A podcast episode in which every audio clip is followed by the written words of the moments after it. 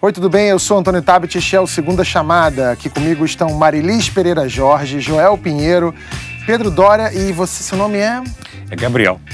Gabriel Macedo. Gab... Azevedo. Azevedo, muito bom. Vereador de Belo Horizonte, Gabriel Azevedo. Ontem foi dia de ir às ruas protestar a favor do governo. Qual o saldo das manifestações? A maioria dos ministros do STF já votou a favor da criminalização da homofobia.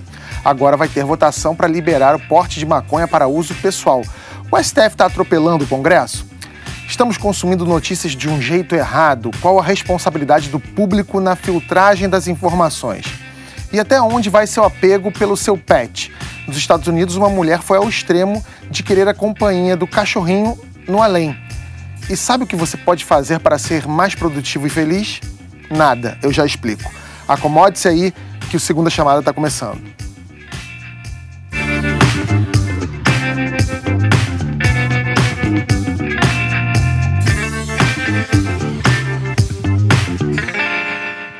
Ontem foi dia de manifestação a favor do Bolsonaro pelo país. Rio de Janeiro e São Paulo tiveram as maiores demonstrações de apoio ao governo, que ocorreram em todos os estados. Os protestos eram a favor da reforma da Previdência, proposta pelo ministro Paulo Guedes, e do pacote anticrime do ministro Sérgio Moro. João, você foi lá na Paulista, né? Assistiu. Estava na Paulista, assisti, fui lá. É, assisti aos vídeos inteiros. Você, você acha que o, o Bolsonaro sai fortalecido? Eu acho que ele tinha um grande risco aí. Se fosse um fiasco, sairia bastante enfraquecido. Porque toda a estratégia dele, que talvez esteja profundamente equivocada, mas é a estratégia dele, é baseada no apoio popular. Um fiasco, posso dizer com segurança que em São Paulo não foi. Tinha números expressivos nas ruas. Agora, me parece, olhando o que aconteceu ontem, comparando com as do dia 15 pela educação, comparando também com aquelas que a gente teve no, no, nas eleições do Ele Sim, que levou muita gente para as ruas também, parece claramente que ela está menor. Ela é menor do que a, gente, que a gente viu no dia 15 e menor do que o Ele Sim lá atrás. Então mostra também que o Bolsonaro está com uma redução do apoio popular aí. Então eu diria que, olha, na a semana anterior a esse protesto, o governo estava dando tropeço atrás de tropeço, tinha gente, deputados abertamente começando a falar de impeachment, um negócio assim totalmente. Uh, parecia que o governo estava assim rumo ao precipício para muito em breve. Essa passeata mostrou que, olha, ainda tem um apoio popular de alguma maneira considerável ao governo. Então segura ele um pouco mas eu não acredito que fortaleça muito com relação aos grandes conflitos que o governo continua a travar lá em Brasília. Agora, Joel, você não acha que esse, eh, esse número de pessoas que você viu ontem nas ruas, e todo mundo aqui deve ter acompanhado pela televisão, confirma o que a gente está vendo nas pesquisas? Hoje o número de. O, o, quem, quem, quem avalia o governo como péssimo já é maior, esse número já é maior dos que os que avaliam como excelente. Como bom, exato, exato. confirma que está reduzindo, mas que ainda tem gente comprometida e acreditando no governo. Alguns porque realmente gostam da figura do Bolsonaro e cultuam a figura do Bolsonaro, e outras pessoas que eu conversei lá que até podem ter algumas críticas ao governo, mas que acham que o real problema do Brasil é o centrão, é a velha política, é o Congresso, e esses também estão bancando ali a, a, presença ali, que era basicamente um enfrentamento, né? Não era tanto um protesto, era, era em protesto a favor do Bolsonaro, claro, mas era também, ao mesmo tempo, um protesto contra é, a... a... gente pode chamar de centrão, velha política, STF, tudo que é visto como inimigo. A mídia, todos os inimigos estavam juntos ali na retórica dos pois é, carros. É, falando nisso, a gente tem umas imagens aqui que você e a Miriam fizeram. É... Tinha gente querendo o fechamento do Congresso, do STF, mas, mas era um número relevante isso? Ou, ou a, a, a teórica ali, a, a tônica era outra? A tônica era outra. Pedindo fechamento era um outro indivíduo bastante isolado. Tinha alguns pedindo até intervenção militar também, mas isso indivíduos muito isolados as grandes bandeiras ali eram outras. Era um enfrentamento no sentido de vamos mostrar para os deputados e exigir que eles se submetam ao que o povo quer. Essa era a tônica geral. O Centrão e Rodrigo Maia também foram alvos né, preferenciais, como o Joel falou aqui, dos protestos. O Gabriel, eles perdem a força com esses protestos, não? Eu acho que segue o jogo num comentário que a gente fazia já durante a eleição. O presidente eleito tem dificuldade em entender institucionalidade, negociação política, e nós comentávamos muito que uma das estratégias que eles certamente utilizariam era pressão popular na direção do Congresso via internet e via uh, rua. Ocorre que, para mim, o jogo continua muito parecido, uma vez que os parlamentares que apoiam o governo seguem apoiando, ainda de maneira atabalhoada. Voto para aprovar a Previdência só na base bolsonarista? Não há. Ele vai ter que negociar justamente com essas pessoas que está todo mundo ali na rua querendo criticar. Sem o Centrão, sem Rodrigo Maia, não tem as reformas que todo mundo estava pedindo. E essas reformas só saem com negociação política.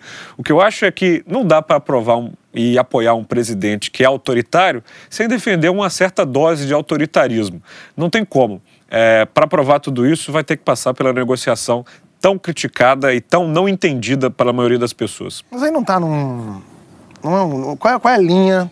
Onde é que vai essa linha tênue né, que divide é, o Estado democrático? É muito bom que você tenha gente ali no Congresso, que você faça política, que você é, né, consiga dialogar com seus opositores e com seus pares e tal. Mas e essa prática é simples. Abjeta, nojenta, Antônio, sempre do, do, toma lá da cá que. O presidente também... pode deixar isso claro.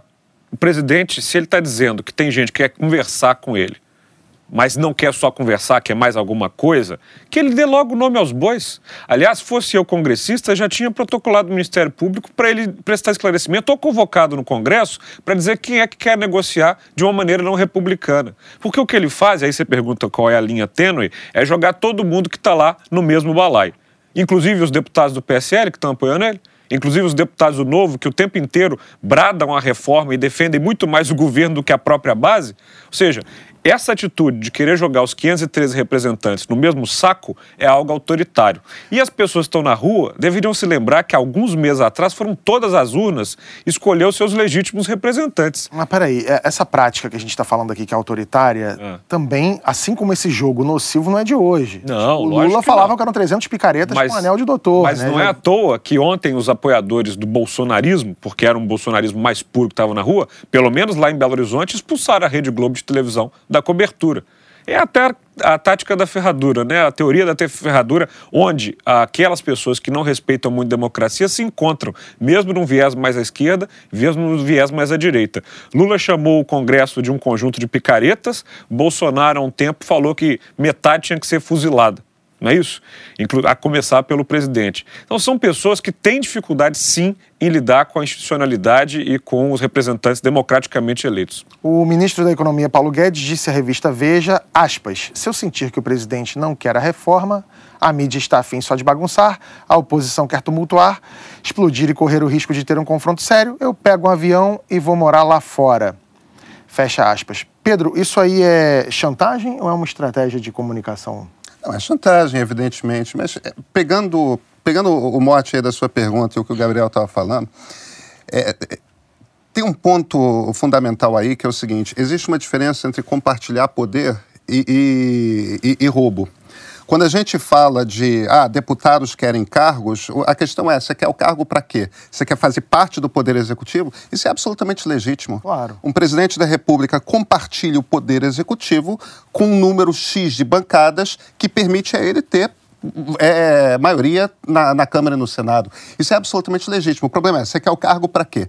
Você quer o cargo para ter uma palavra nas políticas públicas e ter poder para executar determinadas políticas públicas conforme seu grupo político deseja ou não. Se for para isso, isso é democracia. É assim que funciona. E por que, que eu estou falando disso? Porque o Bolsonaro começa a flertar com um caminho muito perigoso e passa um pouco por isso que o Paulo Guedes está falando. O, o, o, Guedes faz esse, esse discurso de vamos para um, uma explosão, o país vai derreter, vai primeiro virar Argentina, depois virar Venezuela. A Mira Leitão, no Globo de domingo, estava fazendo uma observação que eu acho extremamente pertinente. Olha, da última vez que a, tele, a, inflação encostou em dois dígitos, a população não aguentou, foi para a rua e derrubou a presidente da República, que foi o impeachment da Dilma. Quer dizer, não parece, todos os indícios que nós temos a respeito do Brasil, é que esse cenário pintado pelo Guedes não é um cenário que vai acontecer. Essa turma está hoje aí bacana, é, é, pró-Bolsonaro nas ruas. Vem cá, se a inflação começar a crescer demais porque a relação entre legislativo e executivo está muito ruim, porque reformas não estão sendo aprovadas, essas pessoas vão começar a sentir na pele no preço no supermercado, no valor do aluguel, no juro que estão pagando para o banco e vão para a rua protestar. E aí o governo não consegue sustentar. Essa tem sido a história brasileira. A gente vai sair do Brasil rapidinho, mas já volta aqui. É, terminou nesse domingo a eleição para as 751 cadeiras do Parlamento Europeu. Esta foi a primeira eleição do bloco, eleição do bloco depois do Brexit. A Mara Luque está acompanhando de lá. Roda o VT aí, Bia. Oi, Tabet. Fala, galera do Segunda Chamada. Eu continuo aqui em Londres. A gente está montando é, o escritório do My News Londres, que vai cobrir a Europa, enfim, vai cobrir boa parte dos assuntos internacionais. E os europeus estão todos olhando os resultados das eleições para o Parlamento Europeu. É, é, importante, né? Esse resultado é importante para ver como vai ficar é, distribuída a força de cada um dos partidos no parlamento, é uma indicação do que, que, é, do que os eleitores de cada um dos países que compõem o parlamento europeu estão pensando, né? É, o que se viu é que o, o, os dois grandes partidos do parlamento europeu, que tinham a maior parte dos assentos do parlamento, que era centro-esquerda e centro-direita, eles perderam, eles reduziram de tamanho, ainda são grandes, mas reduziram de tamanho, dando lugar para a extrema-direita e também para os liberais democratas. Outro ponto importante é que cresceu muito a participação dos verdes, principalmente na Alemanha. Os alemães votaram é, em massa ali no, no Partido Verde. É, outro ponto que se chama bastante atenção é em relação ao Reino Unido. Os dois grandes partidos, historicamente grandes partidos do Reino Unido, os trabalhadores e conservadores, os trabalhistas e conservadores, eles reduziram de tamanho, os conservadores perderam até mesmo para os verdes. Os verdes conseguiram uma, é, mais assentos do que os conservadores. Então, tá, é, isso mostra o quanto que os conservadores perderam é, de força, mas isso não significa que nas eleições aqui no, no Reino Unido que isso vá, que isso seja uma tendência. Na verdade, está sendo visto agora mais como um voto de protesto. A gente vai continuar acompanhando de perto o que está acontecendo aqui. Logo, logo eu estarei de volta aí. A gente se vê em breve. Tchau. Pedro, o que, que esse resultado do, parlamento mostra? Um, a primeira coisa que ele mostra é o seguinte: a direita, a ultradireita nacionalista europeia existe é forte, mas parou de crescer. A, a, as avaliações são de que ela saiu de 21% dos assentos no parlamento para 23%. Isso são os números que a Economist tem hoje, uhum. segunda-feira. É, quer dizer, houve um crescimento ligeiro. E aí, em cada país diferente, os resultados são distintos. Se você vai, por exemplo, para a Itália, há certamente um crescimento grande do Matteo Salvini, que é o cara lá, o Bolsonaro de lá. Uhum. É, a, a, a, antiga Liga Lombarda, que é hoje só a Liga, que é o partido de ultradireita, anti-imigrantes e tudo mais, esse cresceu bastante na Itália.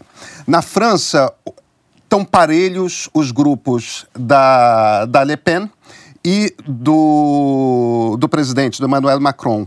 Eles têm 22 contra 23%. A, a, a, turma da direita um pouquinho à frente. Agora, o Macron chega forte, ao, o grupo dele chega forte ao Parlamento Europeu porque eles se tornam a maior bancada entre os liberais barra democratas, que é uma aliança importante do Parlamento Europeu. Então, embora tenha tido uma pequena vantagem a, a direita francesa, quem vai ter força de fato no Parlamento Europeu é o grupo do Macron. No Reino Unido, você tem uma situação também mais séria, que você tem um crescimento do partido do Brexit e, e um encolhimento dos tradicionais trabalhistas e, e, conservadores. Agora, na Alemanha, por exemplo, a, a, a, o partido da, da Angela Merkel continuou grande e o segundo foi um partido novo de centro-esquerda, que é o Partido Verde. É, na Alemanha, a ultradireita não teve espaço. Quer dizer, em cada país é uma história diferente. Freud no explica todo... essa, essa coisa da Alemanha não estar tá dando muita bola para. Freud explica, não. O plano Marshall explica. É. é o, o, o processo que os aliados fizeram na Alemanha após a Segunda Guerra, que foi um projeto do Truman, deu muito certo. E os americanos, os americanos, perdão, os, os, os alemães são ensinados com toda a clareza possível o que, que eles fizeram no Holocausto desde o início da carreira escolar todo alemão tem absoluto horror àquilo. Sim. E isso é um projeto educacional implantado imediatamente após a guerra. E tem um outro lado também, né? Hoje em dia, na União Europeia, a Alemanha é o grande mantenedor daquela ordem é e visto muitas vezes como o país mais nocivo, mais nefasto na imposição das regras da União uh, fiscais da União Europeia, por exemplo. Então a Alemanha seria aquele que se beneficia supostamente com tudo isso. E muitos da revolta, o que a Grécia se revoltava contra o euro e outros países, é muitas vezes o grande vilão quem é? A Alemanha. Ela é vista como aquele que está mantendo aquela ordem. Agora, nos outros países em que a direita não cresceu, mas não cresceu tanto, vocês acham que isso é, é, é relacionado a quê? É o número que a direita tem realmente por aí? É aqueles 20%, como tem aqui, né? Os 20%, 20%, 20%, 20%. Ou esse freio que aconteceu na Europa deve-se também à imigração cada vez maior, o eleitorado mais jovem? A imigração cada vez maior é justamente o principal combustível dessa direita uhum. nacionalista, uhum. né? Mas é também, assim, é, é, é um perde-ganha, né? não chegam, Mas a maior parte deles não chegam a se tornar eleitores, não nessa fase, pelo menos, ainda da história. É, é, é cedo para dizer, mas o que a gente consegue constatar nesse momento é justamente isso. Essa ultradireita vinha nos últimos 5, 10 anos crescendo com velocidade, ganhando espaço, parou de ganhar espaço, não quer dizer que tenha diminuído. No momento, o retrato talvez esteja indicando que esse é o tamanho da ultradireita europeia máximo. 20 a 25%. Não é pouco, né? É. Você não se relaciona isso a, também à estabilização do fluxo migratório? Ou seja, eu, pelo menos correlaciona o crescimento da ultradireita e dos discursos nacionalistas na Europa ao que acontece com as ondas que vão saindo do Oriente Médio naquela direção e esses grupos políticos usam o medo e todo um discurso anti-migração para se fortalecer. À medida em que isso está sendo estabilizado nesses países, fica complexo manter uma chama viva em torno disso. Eu, eu, não acho que seja isso, não, pelo seguinte: existe um outro componente, que é um componente sério, que é o componente é, é, econômico. Existem dois grupos sociais que, por conta da revolução digital, estão se tornando, em todo mundo, extremamente fragilizados. Um é o grupo dos filhos e netos de operários que na maior parte do mundo, operário, é, o bom operário era alguém que estava na classe média. Se você vai para o mundo desenvolvido, na né, Europa, Estados Unidos, etc. É uma turma que nos anos 50, anos 60, 70, 80, 90 tinha bons empregos que lhes garantiam uma vida decente tudo mais. Esse emprego em fábrica é um emprego que não existe mais por causa da automatização. Uhum. Uhum. Ao mesmo tempo, também todo esse período pós-guerra, você tinha o grupo que um, um grupo de classe média mais alta que tinha garantia de que, tendo um canudo na mão, tendo um diploma na mão, teria um emprego que lhe garantiria uma vida de dignidade e tudo mais. Quer dizer, são dois grupos, um grupo razoável de pessoas com diploma na mão que não consegue emprego, e um grupo de filhos e netos de operários que esperava ter aquele tipo de emprego e não consegue mais, e essa turma foi lançada igualmente, não se identificam um com o outro mas vivem o mesmo drama de uma vida econômica extremamente precária, sem seguro de saúde e tudo mais. Essa turma olha para todo o resto, para minorias também, mas não só, como, ah, tá todo mundo prestando atenção em todo mundo, todo mundo é coitadinho não estão vendo o meu drama. Esses, essas pessoas, eu tenho a impressão, são parte do eleitorado do Bolsonaro do Brasil, são o eleitorado do Trump nos Estados Unidos. Boa parte. Né? São, né? sim, e são o eleitorado dessa turma na Europa. Gozado que é menos até quem acabou de receber o diploma, mas os pais desses, né? Os pais e avós que veem um futuro, veem as, gera, as próximas gerações com um futuro muito mais incerto do que eles tiveram e estão se revoltando aí, querendo tirar. Curioso que a própria população jovem, que é quem mais sofre com desemprego, acaba não indo tanto assim para a extrema-direita. Talvez conforme envelheça vá, mas Joel, hoje em dia ainda não é só, o principal. Só, você tem razão, mas é, é tem um ponto que é o seguinte: uma das coisas que mais chama atenção nos Estados Unidos, na Europa e também aqui no Brasil é justamente a presença de jovens na ultradireita.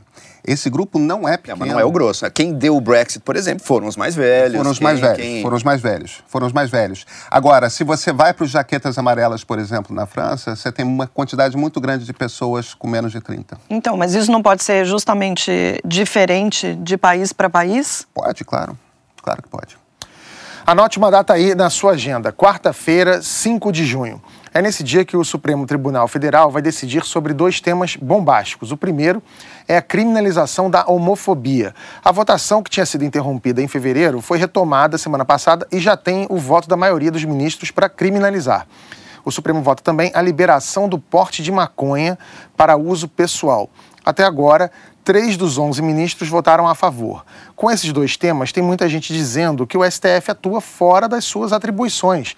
A corte estaria legislando. A Mara Luque conversou com o ministro Luiz Roberto Barroso em Londres. Ele falou sobre essas funções do STF. Representantes, como regra geral, são os agentes públicos eleitos. Mas, excepcionalmente, o Supremo pode ser o que, em teoria constitucional, se chama representante argumentativo da sociedade. É uma legitimação que não vem do voto, mas vem das razões convincentes que você seja capaz de oferecer para uma determinada medida. Como é que você legitima isso? Pela aceitação social do que você está fazendo. E o terceiro papel, que é raríssimo, mas muito importante, que deve ser desempenhado, é um papel iluminista, que é a necessidade de você avançar determinados ciclos históricos, sobretudo para proteger direitos fundamentais, independentemente da vontade das maiorias. Os exemplos são raros, mas são muito emblemáticos. Há direitos fundamentais que eles devem ser afirmados pelas Supremas Cortes mesmo contra a vontade das maiorias. Atualmente, na pauta do STF, é, sob essa ótica iluminista, o que, que a gente tem? Bom, eu acho que o, é porque quando a, a pauta surge, não há consenso, tanto não há consenso que você precisa afirmá-lo. Mas eu acho que nós vamos avançar no tratamento das questões das drogas. A política de drogas no Brasil é totalmente absurda e é feita para prender menino pobre e lotar as cadeias sem nenhum proveito. Eu acho que o Supremo tinha que intervir nessa política pública, mesmo que as maiorias não pensem assim. Talvez a legalização é, não possa ser feita sem Passar o legislativo.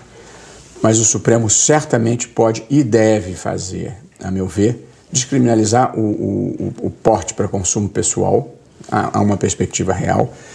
E acho que o Supremo tem que fixar a quantidade que distingue o tráfico do consumo pessoal. Porque se você deixa a descrição da polícia, o que acontece é que geralmente nos bairros ricos qualquer quantidade é consumo pessoal e nos bairros pobres qualquer quantidade é, é tráfico. Portanto, é uma instância de discriminação das pessoas e acho que sempre que, o, que um tribunal de, de justiça e o Supremo possa impedir um tratamento discriminatório a alguém ou a um grupo social, ele deve é, intervir. Eu considero iluminista, mas aí já estamos numa esfera mais polêmica ainda, a questão da interrupção da gestação. Quer dizer, eu acho que o Estado não tem o direito de mandar a polícia, o Ministério Público ou o juiz obrigar uma mulher a permanecer grávida do filho que ela não quer. Eu acho que qualquer pessoa tem o direito de ser contra a interrupção da gestação, de pregar contra, de não fazer, de fazer campanhas para que ninguém faça. Tudo isso eu acho legítimo. O que acho, no entanto, que ultrapassa o legítimo. O, o, o do papel do Estado? O, o que ultrapassa o limite do razoável é você criminalizar. Numa matéria em que existe desacordo moral razoável como essa, eu penso uma coisa, pode ser que você pense outra, o Estado não deve tomar partido. É, essa entrevista aí com, com o ministro está disponível no nosso canal, está muito boa, assistam lá. É, o Gabriel, o, você acha que o, que o STF está atropelando o Congresso? Porque já teve até um grupo de deputados pedindo impeachment né, do, dos ministros do STF. Ou você acha que está todo mundo nessa onda de os fins justificam os meios e isso é só mais uma? Eu acho que o Brasil está vivendo uma confusão das suas funções de poder.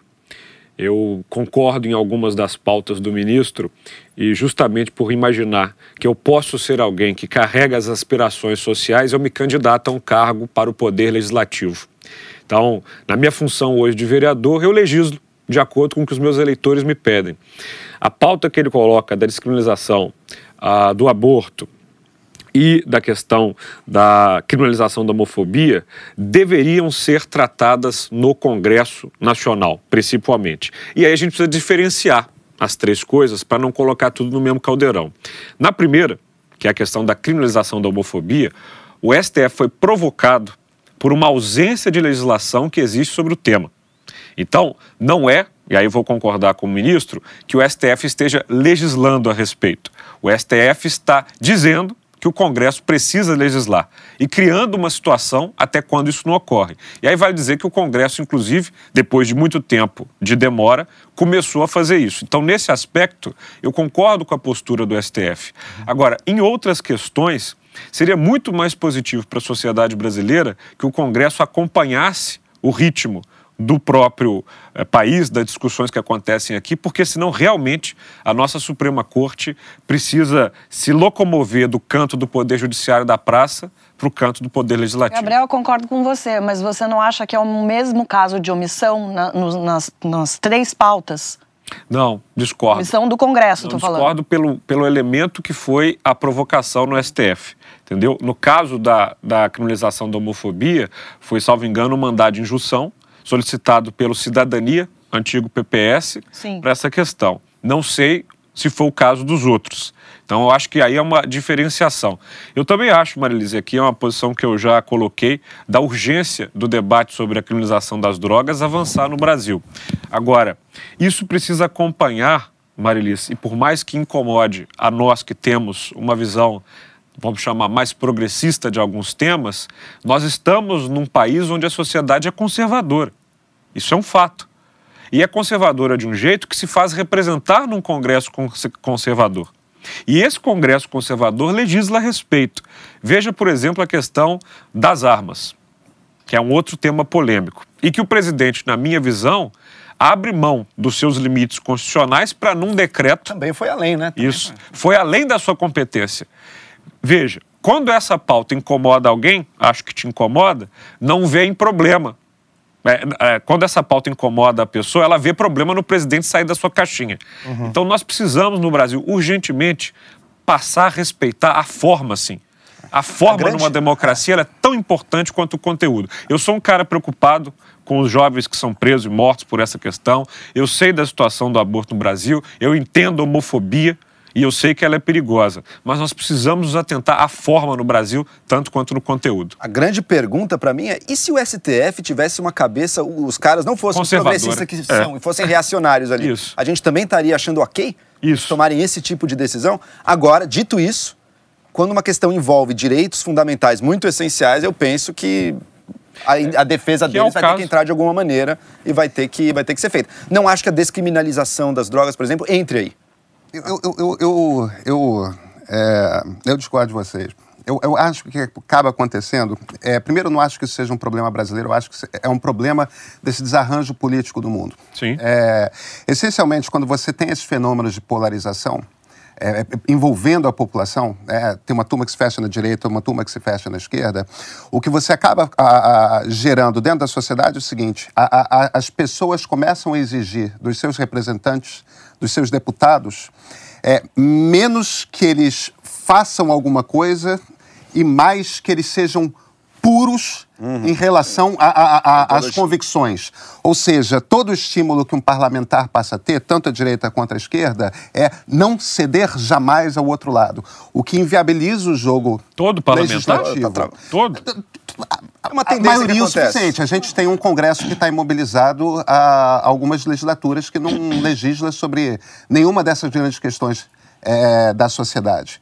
E aí o que acaba acontecendo ah, é o seguinte... sim, isso não é de agora. Não, é, todas essas é. pautas nunca nem aí, foram votadas em governos você, progressistas você, que a gente já teve. O, o, meu argumento, o meu argumento essencialmente é o seguinte: nesses momentos em que é, é Vem cá, essa questão de drogas, por exemplo, no Brasil, está quicando e está se tornando um problema cada vez maior e, e, e é, evidentemente, um, um dos principais, o principal driver de prisão de gente no Brasil, cada vez mais gente, em muitos casos, pessoas que não precisavam ser presas. Concordo, concordo. E o Congresso não se manifesta a respeito, assim como o Congresso não se manifesta a respeito de aborto, assim como o Congresso até hoje não conseguiu se manifestar a respeito de casamento uh, homoafetivo. Desculpa, Pedro, há vários pautas... parlamentares que falam a respeito Não, mas não, mas não legisla.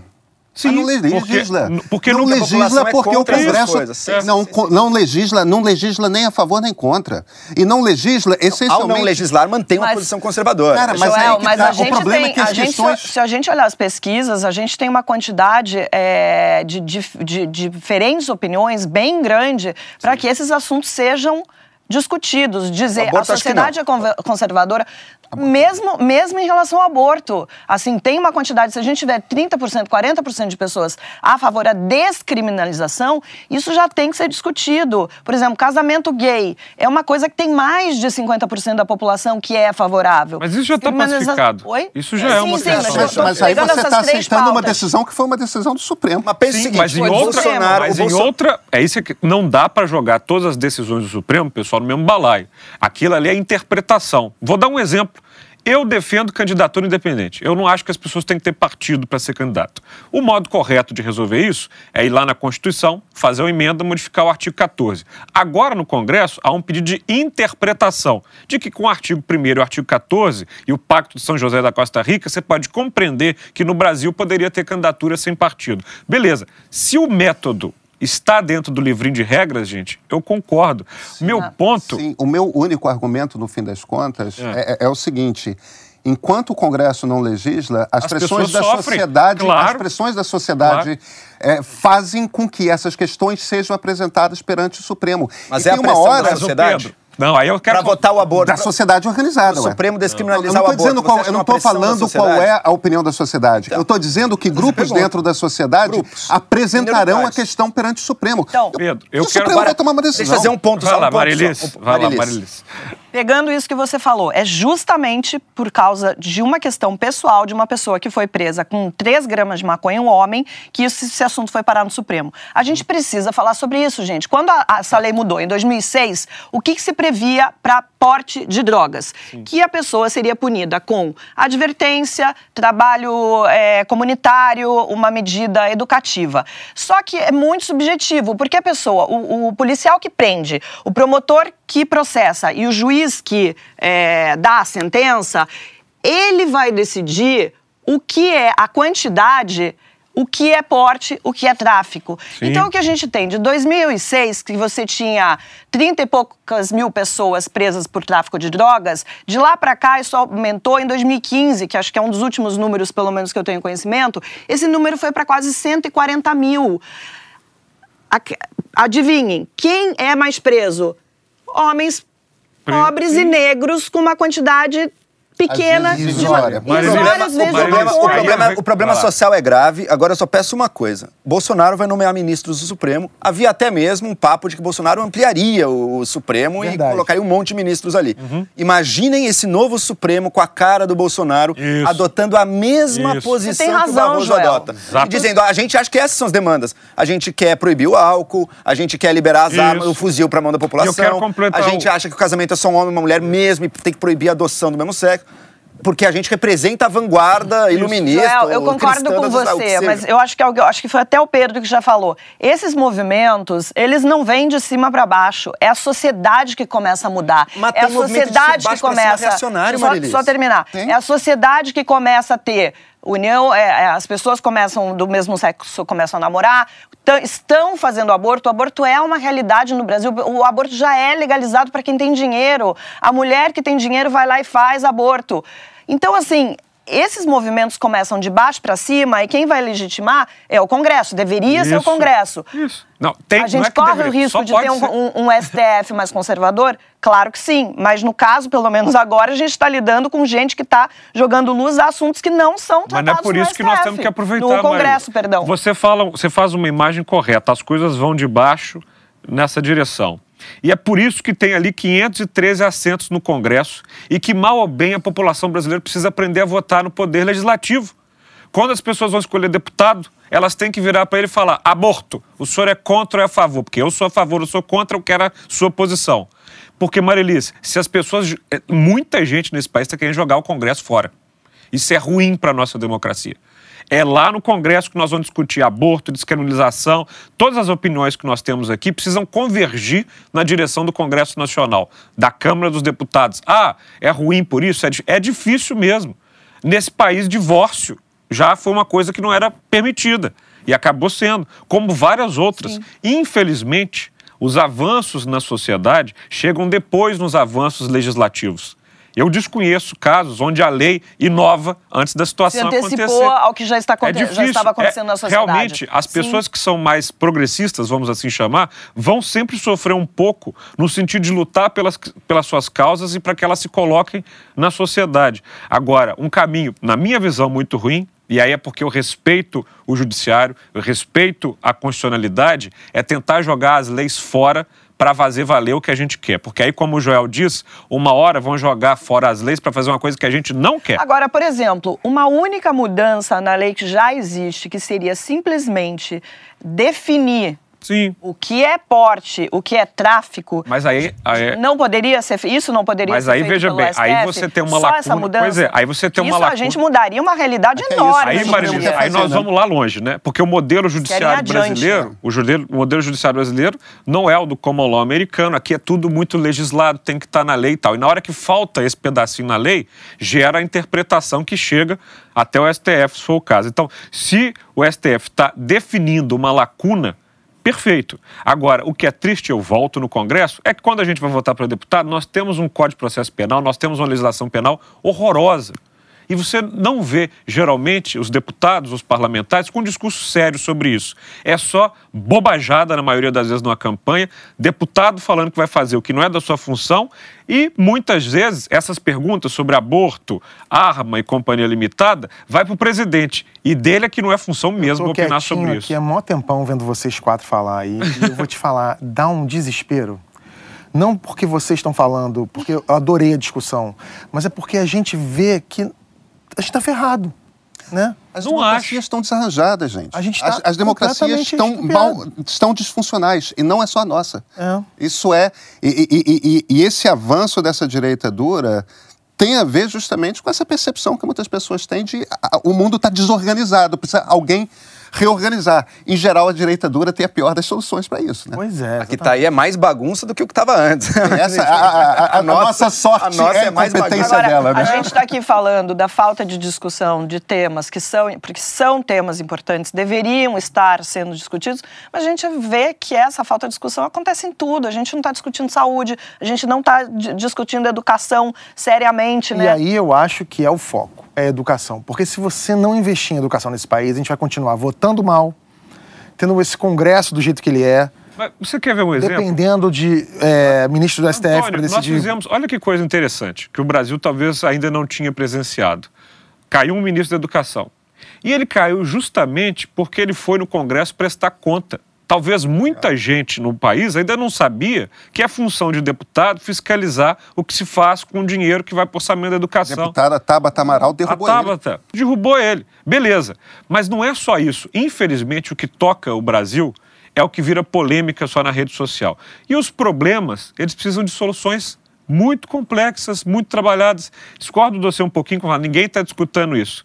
Se qualquer um de nós aqui passar um dia no Congresso Nacional, no que acontece nas comissões, no que acontece nos gabinetes, nas reuniões do Ministério, vai ver que tem muita coisa sendo feita. Mas o que ganha a atenção de todo mundo é um que xingou o outro, é a transmissão online, não sei o que e tal. O que precisa, e discordo de você também, ah, que tá uma zona bagunça. Você discorda de mim, eu te põe pra fora daqui. Vai pôr hoje, inclusive. É verdade. é verdade. Mas eu acho que a democracia, gente, é sinônimo de bagunça. É sinônimo de debate.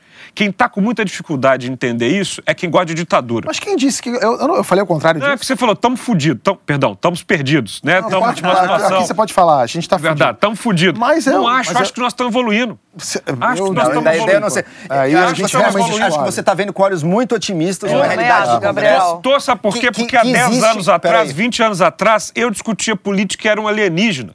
Hoje as pessoas discutem política, participam mais. Elas têm um problema de entender? Óbvio que elas têm um problema de entender. O brasileiro quer discutir a política e está discutindo sem saber o que é federação, Mas parlamentarismo, esse brasileiro que discute política, esse é o mesmo brasileiro que olha para o Congresso e diz: Isso aqui tá sim uma Mas vai bagunça. aprender, Olha o saneamento básico, um tema Mas com central tempo do Brasil. aprende. Mas, MP Gabriel, vai eu caducar eu aí, diria, vai acontecer Gabriel, eu diria, mesmo, Gabriel, bem lembrado, João. Gente, esse Eu país diria, Gabriel, foi- o seguinte: É? Se daqui a 10 anos a gente, todo mundo, coletivamente, tivermos sobrevivido como democracia Vamos. e as pessoas tiverem aprendido, foi ótimo. Vamos. Agora, a gente está brincando com os riscos que eu preferia não estar brincando, sabe? Mas sempre vai ter aqueles, como você, como eu, Marilisa e tantos outros, que entendem a importância de não brincar com o que não deve ser brincado e aceitar. Veja, nós temos pouca tradição democrática. Esse é que é o problema. O Brasil só está brincando disso que está brincando desde 88. Leva tempo. Os Estados Unidos está brincando desde 1776, né? 89 para medir a partir de Washington como presidente. E o Brasil tem democracia a nível local há séculos, hein? Olha que a nossa tradição de discutir política e fazer Sim. negociação no Brasil é antiga. É antiga. Por isso a gente vê isso no Congresso também, fazendo-se política. Localmente, a democracia não é interrompida no Brasil, né? O que eu acho que, só, só para fechar esse assunto, Ah, só eu só discordo de você, porque assim, a gente está discutindo mais política, etc. Mas há 10, 10 não digo, mas vai, 20 anos, a pessoa pensar assim, "Pô, você, você poderia ser deputado, poderia até ser uma coisa que, né, agradava a pessoa, mexer com a vaidade dela. Hoje em dia você fala assim, você quer ser deputado, é tipo, Se eu discordo, mais Eu uma vez, com o de Lula. você, Eu- tá, eu-? Isso mudou, isso mudou em 2013. Antônio, Acho que em é. 2013 mudou isso aí. Eu tenho a escola de política, nós encerramos Eu a quero acabar com agora. você, Gabriel, São hoje aqui nesse 31 programa. mil inscritos querendo ser vereador É. e prefeito no ano que vem. Eu tenho outra percepção também, tá. Eu acho, na verdade, Muita né? gente Muita gente de bem bacana. também, eu tô Sério, muita gente quer entrar pra política. tem seis. Tem seis bacana lá. Mas eu acho que a, a parte positiva, o lado positivo dessa bagunça toda, essa zona toda que a gente está vivendo, é sim que as pessoas estão discutindo mais política, tem gente mais interessada é, em política, e não estou falando só das nossas bolhas das redes sociais. Qualquer lugar que você vai, hoje em dia, você chega num boteco, na portaria do prédio, as pessoas estão falando sobre o que está Então, sim. acontecendo no Brasil. Não estou dizendo que isso atinge os 200 milhões de brasileiros. A gente tem realmente uma, uma boa parte do país que continua alheia ao que está acontecendo, só está interessado se tem dinheiro para botar comida dentro de casa. Agora, tem gente sim, Tabet. Eu acho que é, é, a gente está vivendo uma mudança que não aconteceu completamente ainda. Eu acho que na próxima eleição a gente vai ter mais nomes é, bem preparados, como alguns é, congressistas que apareceram agora nessa última eleição. Você talvez tenha visto outra notícia sobre homofobia. A Comissão de Constituição e Justiça do Senado teria aprovado o projeto que criminaliza a homofobia, exceto em igrejas. Foi uma gritaria danada na internet, só que não é bem assim. O relator, o senador Alessandro Vieira, incluiu um trecho que pune quem impedir ou restringir manifestações razoáveis de afetividade. Só nesse caso há a exceção para igrejas. Dois homens de mãos dadas na rua, ninguém pode impedir. Na igreja, o pastor pode é, proibir, é, ou padre, se for o caso. Como já acontece em alguns casos com heterossexuais. Em todo o resto, a lei vale que equipara a homofobia ao racismo. A outra notícia, num shopping de Cuiabá, colocaram crianças que estão para adoção para desfilar. Minha Nossa Senhora, o que teve de gente comparando com feira de adoção de filhote, de pet, e até leilão de escravos, não foi brincadeira. Mais uma vez, não foi bem assim. A intenção do evento era mostrar que também existem adolescentes para adoção e dar a essas crianças uma oportunidade de socializar. Das 46 mil pessoas no Cadastro Nacional de Adoção do Conselho Nacional de Justiça, só 800, menos de 2%, aceitam crianças com 12 anos ou mais. Quase metade das crianças estão esperando a adoção nessa faixa etária. São só dois exemplos de notícias que geraram um barulho imenso por nada ou quase nada. Joel, a gente está consumindo notícia de um jeito errado? A gente vive uma espécie de dependência desse ciclo manchete, WhatsApp, WhatsApp, manchete. que a gente gosta de ficar indignado, né? Não tem nada mais prazeroso hoje em dia do que ficar indignado e mais, mostrar nossa indignação, que mostra, portanto, a nossa pureza moral também, seja na rede social, seja no WhatsApp, e a mídia se, se adequa a isso, né? Faz a notícia pensando nisso, pensando nesse clique fácil. Com a principal coisa com essa notícia, que não foi feita com essa notícia do desfile, conversar com aqueles jovens. Qual era a realidade deles ali? É uma realidade de competição, de tensão, uma coisa desumana que estão submetendo uma humilhação aquelas crianças e jovens, a um evento de celebração, de felicidade, de, de companheirismo ali ou de alegria. Esse detalhe, esse contexto que é o fundamental, foi totalmente perdido e esquecido em meio a uma preocupação com o quê? Vi algo que de alguma maneira eu consigo relacionar com coisas péssimas. Então esse é um prato cheio para indignação aqui e vamos vamos acusar e, e tacar fogo em cima. Olha Muita só. indignação e pouca adoção, né? Ou seja, a pessoa acha tudo Exato. terrível, mas ela própria motiva pouco a sociedade a partir para a resolução do problema, que é adotar essas Tinha crianças. pais com filhos adotivos ali também, celebrando aquilo, era um ato muito mais positivo do que qualquer outra coisa. Quem olha de fora sem conhecer, é muito fácil condenar.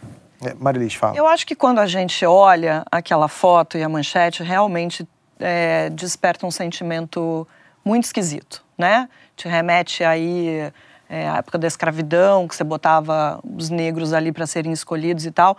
Mas é isso. Você tem que ler a notícia, tem que entender o contexto, é, conversar, saber das pessoas que estão interessadas. Ontem, inclusive, eu li uma, uma matéria muito bacana que, que, foi feita pela BBC, que foi entrevistar, porque esse desfile não foi a primeira vez que aconteceu. Isso já aconteceu outras vezes. Então, por exemplo, em 2016, aconteceu o mesmo desfile, acho que em Cuiabá, se eu não estou enganada, e eles entrevistaram uma, uma mãe que, por conta do desfile, acabou adotando uma menina de 13 anos. Entrevistou a mãe, entrevistou a filha. Eu só de me lembrar já fico emocionada, porque essa menina já tinha mais de 12 anos, já estava naquela faixa etária que a chance de ser adotada é muito pequena. Ela conta que ela já imaginava, começou, já, já tinha começado a imaginar como seria a vida dela quando ela chegasse aos 18 anos, que essas crianças são obrigadas a sair desses abrigos. Foi quando aconteceu esse desfile essa mãe estava interessada em adotar uma criança mais jovem, de 5 anos, e esse processo, muito bem explicado por essa matéria, contou que essas pessoas que estão interessadas na adoção, elas acabam apadrinhando uma dessas crianças num desfile, não escolhem nem idade, é, nem, só sabem o nome da, da criança.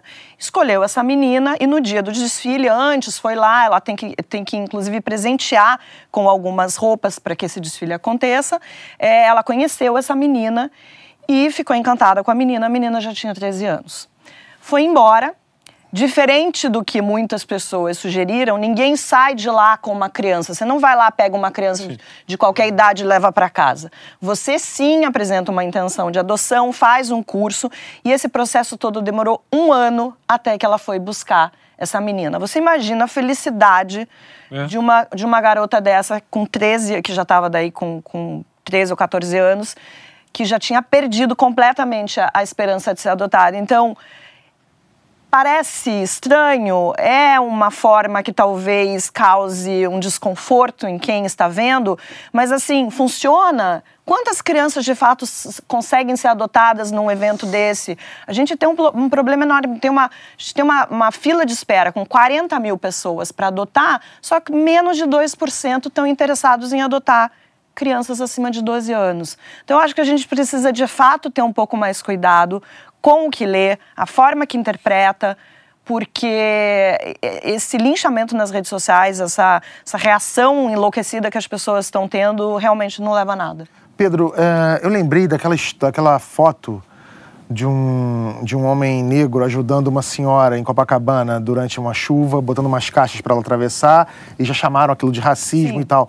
Eu acompanhei. Por que, que as pessoas, a gente, a gente, tem essa natureza de querer, como o Joel falou, se indignar, de ver o pior, onde você pode ver o melhor, se você só mudar o eixo ali um pouquinho?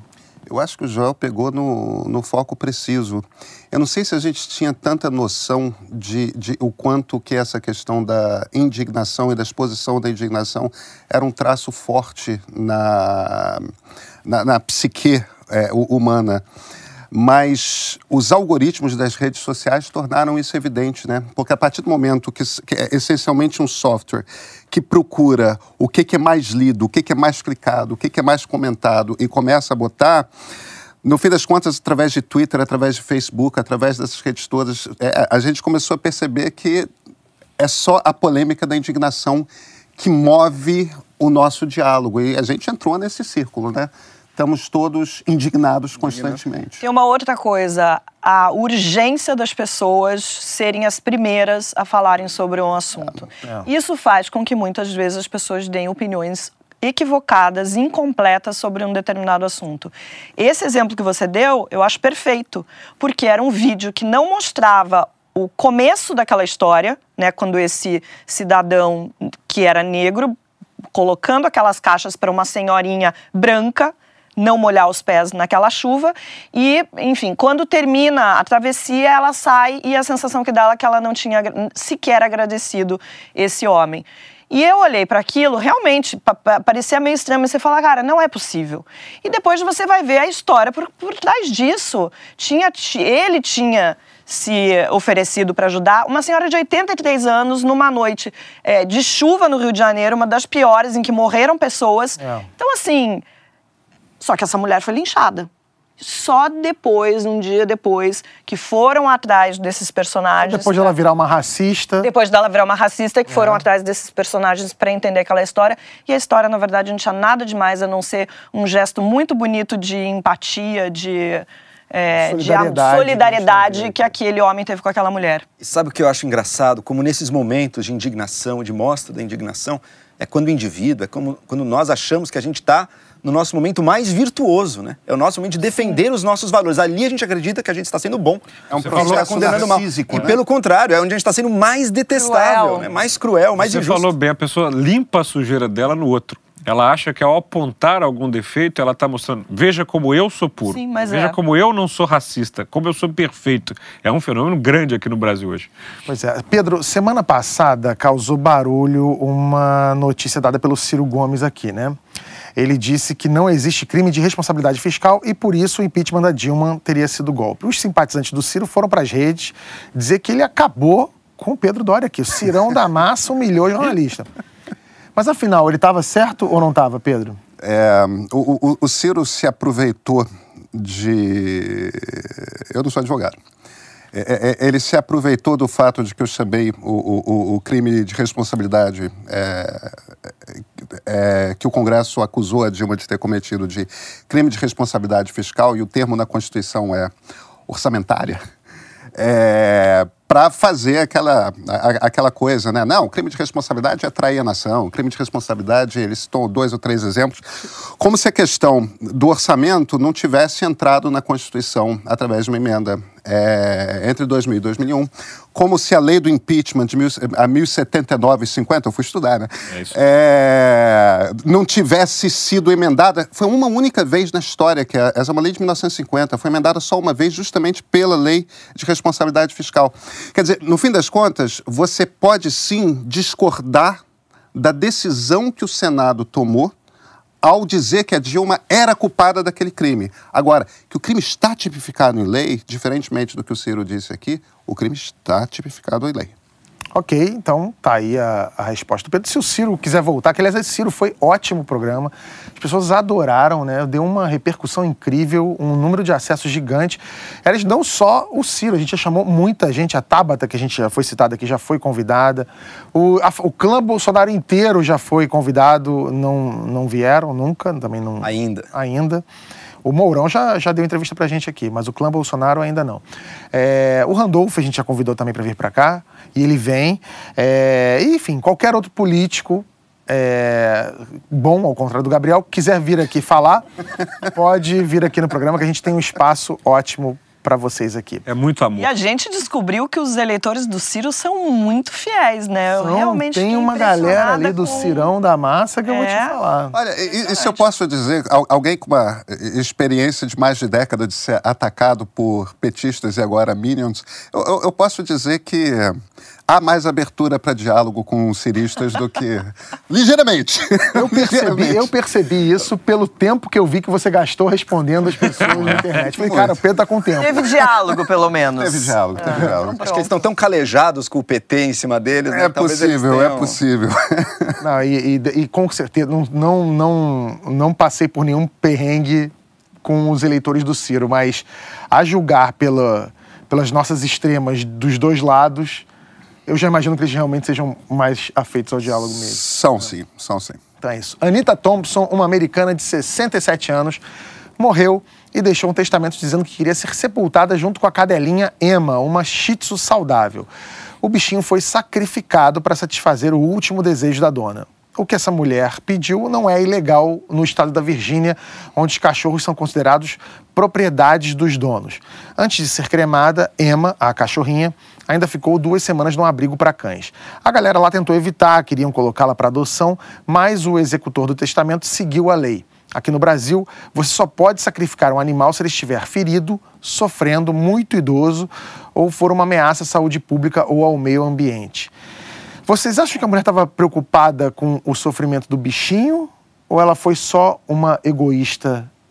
A dúvida? Ela deve ter pedido um sarcófago também, né? Porque isso é o tipo de coisa que fazia no Egito. Egípcio, né? É, vou, vou, vou levar os meus bichos pra outra vida. É gente realmente muito egoísta. Imaginar que o mundo Olha tem só, que morrer com essa ela. Além é egoísmo, uma, né? uma daquelas notícias que a gente deu exemplo agora há pouco de como a gente já reage condenando a pessoa e tal e não Peraí para que agora, pensar. Agora vai vir a mãe de pet aqui e vai falar. Vamos, vamos, vamos agora. Você Gente, mataria eu seus gatos, Marisa? Não, gente, eu quando li a notícia Ah. também achei, nossa, que coisa horrorosa que essa mulher tá fazendo. A Vanessa aqui, nossa maravilhosa maquiadora, ela tava assim com a boca aberta enquanto você tava contando a notícia. eu também achei uma coisa... Mas depois você começa a pensar na situação, Ah. será que é só egoísmo ou é preocupação? Será que ela não ficou pensando que ela ia morrer e aquele cachorro jamais seria cuidado... Pô, É. Pro bicho uma chance, né? Caso não encontrem Não, um é, cuidador... realmente eu tô muito preocupado. Caso, não Marilisa, caso não Marilisa, eu ninguém vou- se ofereça eu- pra olha, cuidar, mata. Joel, eu tô me despedindo hoje do programa, eu tô preocupado com a Marilisa. Quem, quem vai sentar do lado aqui? Eu quero te matar, entendeu? Porque vai que você senta aqui, sei lá, o Ciro ou o Lula, desce uma porrada aqui Não, gente, eu que fiquei você morra. realmente pensando o que levou. Se não foi, se foi preocupação com o bichinho que ia sofrer, não ia receber tanto amor, tanto cuidado, tanta atenção, Aí ração mata. de qualidade. E aí, Matou por amor. entendeu? Falou, quer saber? Mas não, é raciocínio Vem meio comigo. assim, essa cachorrinha pode morrer, então já vou matar É. logo eu, que é pra garantir uma, uma morte. Olha, qualquer um de nós pode morrer um dia, tá? É. É uma possibilidade. E, e o bicho fica numa boa Olha depois aqui, que ó. o dono se Eu vai. vou Vamos avisar aqueles sinceros, gatos lá. Como é que chama segue a vida gatos? e não- Como é que chama seus dois gatos? Deixa os gatos da Marilise paz, Zig, não fala, mete com bichano, os meus gatos. Gente, eu já me preocupo se os meus gatos, por exemplo, fugissem de casa. O Mikael vai pensando- cuidar deles. Mikael cuida. Você tá Mikael querendo vai dizer que eu vou cuidar. morrer antes do Mikael? Não, só tô dizendo que é. Tô ferrada. Não, o Mikael não, a mulher com quem o Mikael vai se casar depois que você. Puta, Eu acho agora que eu vou- torceu a faca, Olha né? só, eu acho que eu vou levar o Mikael junto comigo, viu? Olha, já é, já é Mas aí pode, ideia. aí pode, aí pode. Alguns estados americanos também permitem que o dono seja enterrado junto com o cachorro em cemitérios de animais. Aqui no Brasil, não. Mas o prefeito de Florianópolis sancionou uma lei autorizando que cães e gatos sejam enterrados no jazigo da família, em cemitérios de gente. E aí? V- Vão contigo ou não? Não, gente, eu não tô pensando em fazer nada disso. E se bom. amanhã Deixa, eu né? ficar vejo do... problema, vier adoecer, eu, vou, eu sei que vai ter quem, quem cuide dele. Mas vamos combinar que cemitério em si é um pouco atraso, né? Quanto terreno das nossas cidades a gente vai locar pra receber? Não, se fosse eu, eu ia... Quer liberar até depois das eu, mortes. eu tô deixando registrado. Eu concordo, eu concordo em gênero e número com o Joel. Joel, tô deixando Parques enormes em regi- regiões nobres que ninguém sequer visita quase, ficam vazios. Eu tem tenho um um modelo. argumento matador pra isso. E só, só tenho um argumento matador isso. Trocadilho, No tempo, no, tempo, no tempo dos carros autônomos, que começa daqui a uns 10 anos mais ou menos, o número de carros que a gente vai ter circulando na cidade é equivalente a mais ou menos entre 20% e 30% dos carros hoje. Isso, isso quer dizer que os estacionamentos serão desnecessários. Ah, que legal. Em média, numa cidade de médio e grande porte, estacionamento representa 25% do território urbano. Ó, vai ter muito espaço para fazer cemitério. Transforma estacionamento em cemitério ali, tá? Olha aí, Não, ou, mas- então, ou então transformar os cemitérios em parques, porque o que tem de adubo bom ali, né? Oh. Material orgânico. Pode ver, árvore de cemitério é sempre uma beleza. São as, frutas flores, bonitas, vivas. as flores legais. Não no São João Batista. Você vai ser Lá cremado? não tem quase árvore, né? Não, lá é só. Não, eu vou deixar registrado aqui, nada, gente. não? Se eu morrer amanhã, eu quero ser cremada, tá? Não Todo mundo nada aqui, você também. cemitério. Cremado. Eu tenho Ah, claustrofobia. cara, eu vou estar morto. Se você me botar numa saca de lixo e botar pra Colombo e me levar, dane-se. Eu vou estar morto. Eu sinceramente não ligo pra mim Concordo, também, mas concordo em gênero, o número e grau. cemitério é, um, é uma coisa questionável aqui, Eu né? acho O tanto também. espaço. E nem Além sempre do que eu fizeram assim, tem uma outras energia civilizações faziam de tão, outro tem jeito. uma energia tão esquisita. Se as pessoas visitassem, fosse usado, vamos prestar esse, uh, respeito aos mortos, fosse algo da sociedade, mas não é, fica Pouquinho. lá que faz isso. Ah, mas mas pouca tem gente- gente Uma vez por ano, às vezes, às vezes vai. De madrugada vão As pessoas vão pouquíssimo, Pedro. Tomar vinho na. Não, eu não vou, mas eu não sou religioso. Eu acho que as pessoas acabaram, então não tenho nada que fazer. Eu lembro das pessoas que morreram de outras Olha aí, você formas. falou de nada pra fazer. Quando foi a última vez que você ficou sentado sem fazer nada? E não tô falando de maratonar uma série nem de ficar olhando a tela do celular, não. Ficar sentado, fazendo nada, olhando pela janela. Faz tempo, né? Hoje em dia a gente está sempre ocupado, se orgulha disso, a gente se culpa se fica parado, pois não deveria. Ficar o tempo todo conectado e ocupado não faz bem à saúde e eu nem preciso te dizer isso. O antídoto está numa palavra holandesa, nixen, um verbo que vem de nix, nada, né? Significa nada na língua daquele país. Consiste em tomar a decisão consciente de ficar um tempo fazendo nada, sem celular, sem telas, sem trabalho. Ficou entediado? Então abrace o tédio. Se a cabeça vazia é a oficina do diabo, deixe o capeta trabalhar enquanto você vagabundeia um pouquinho. Marilis, qual é a vantagem da ociosidade além do óbvio descanso? Sabe que eu fui ler sobre isso? É, isso não, é, não é exatamente muito novo, né? Tem, tem já uma, uma, uma corrente aí de, de pregar que as pessoas fiquem sem fazer nada, justamente porque a gente está fazendo tudo, sempre fazendo alguma coisa. Até, até quando eles consideram que até quando a gente vai dormir, a gente está fazendo alguma coisa, está dormindo. Você tenha. É, a vantagem é você ficar mais criativo, é você dar um descanso para o cérebro, cérebro para na hora que você de fato vai fazer qualquer coisa que seja, você está mais atento, mais ligado, mais criativo. E aí eu fiquei pensando assim, será que eu não faço nada? E eu, e eu tenho esses momentos. Eu consigo fazer nada quando eu deito na minha rede, na minha varanda que tem lá minhas plantas que eu amo, que eu virei uma pessoa de plantas e gatos e fico sem celular, eu deixo o celular longe, fico olhando para o céu, para as plantas e às vezes adormeço. Vocês têm esse hábito de, às vezes, se obrigar a não fazer nada? Eu tenho, mas. Qual é? É porque acontece muita coisa no nosso dia a dia e se, se você realmente não nota, você não para. Mas seu emprego agora é fazer nada, né? eu gostei. Você é filósofo, Essa tá falando boa. que eu não faço nada. Joel, tu Mas eu faço Que tipo de político você tem? Eu faço nada por querido, querido, querido. Eu adorei, já gostei, querido. já gostei. Já valeu, valeu pra mim. Querido, Olha, valeu pra mim. Um filósofo. Réplica e réplica geniais. Um político. É. Quem faz menos? Olha, se, fôssemos, se fôssemos nós agora personagens de Atenas, você certamente já teria perdido essa discussão. Porque, afinal de contas, o que fazia naquele lugar era nada. Eu, pelo menos, tratava de erguer a cidade, fazer as coisas acontecerem e tal. Banir os perante Péricles e Sócrates. Isso, isso Sócrates e os seguidores é, dele. Eu não. Olha, eu, eu era já... mais um Péricles naquele momento. Fazia um grande lugar para vocês ficarem lá fazendo Olha, nada. Joel, Joel, eu te agradeço, eu te agradeço, porque em mais de um ano de My News, esse foi o, esse foi, essa foi a gargalhada mais... Foi a primeira vez que alguém conseguiu deixar o Gabriel sem resposta imediata, que ele teve não, que pensar para responder. Segundos, mas Gabriel, Ô, Gabriel, mas me fala. É porque eu tava fazendo nada. Como é, que você, como é que você fica sem fazer nada? É muito Qual, difícil, é porque o maior adversário é o celular, porque o tempo inteiro tem notificação de problemas, porque eu ajudo a cidade trabalhando bastante. eu interajo com os eleitores o tempo inteiro, eu tô pensando em projetos de lei, essas coisas e tal, tô escrevendo Tudo bem, mas vai que Além disso, eu pergunta. também sou professor, sou não, empresário, sou não jornalista. Não foi essa pergunta. Eu faço coisas pra caralho, sacou? A pergunta, a pergunta é, quando é que você... Vamos pular o Gabriel. João, quando é que você fica sem fazer nada? Não, deixa eu falar. Eu não consigo ficar sem fazer nada, porque a vida do filósofo, pensando. Não, hoje em dia, infelizmente, o celular diminuiu muito esse tempo, né? Eu não tenho mais, mas vou buscar, vou buscar ter, assim. É, na cama. Um pouquinho, né? Na cama. Isso faz diferença. Só pensando mesmo. É. Você deita às vezes e fica um pouquinho sem fazer nada antes de dormir, alguma ah, coisa assim. Você, Pedro? É, na verdade, o nome disso é meditação, né? É, porque isso é meditação, esse processo de você desligar o cérebro para permitir. E aí existem várias técnicas distintas de meditação é, que você pode usar ou não. Eu não faço isso. Ah, você não se obriga. o, que eu que faço, tá. o que eu faço que ocupa mais ou menos esse espaço é, na minha vida é psicanálise. Deitar no divã, psicanalista atrás de mim, eu sem olhar pra cara dele. Nossa, mas é e... pra fundir a cabeça. Mas é um nada que custa. Tanto pensar. Né? Eu faço, ah, esse, esse nada cara. caro eu faço. Mas deixa eu te falar, esse... Ficou, você ficou falando do Ciro agora na última, o Ciro... Deixa eu te falar, não, esse conceito... Não, não falei do Ciro na última, Pedro, foi na antepenúltima. Esse conceito holandês de não fazer nada, eles dizem que não é a meditação é outra coisa, não fazer nada mesmo. Como é que eles fazem nada lá? Qual é a diferença é. Eles sentam... É porque eles têm uma legislação que favorece o nada ali em Amsterdã. É, você fuma e nada. Eu tinha um negócio que eu gostava de não fazer nada no avião. É. Porque, é, e aliás, eu até conversando com a Cora isso, que a Cora falou, poxa, as pessoas ficam aflitas porque no avião não pega celular e tal, sei lá o quê. E no avião era um momento que eu não fazia nada. Só que agora botaram Wi-Fi no avião.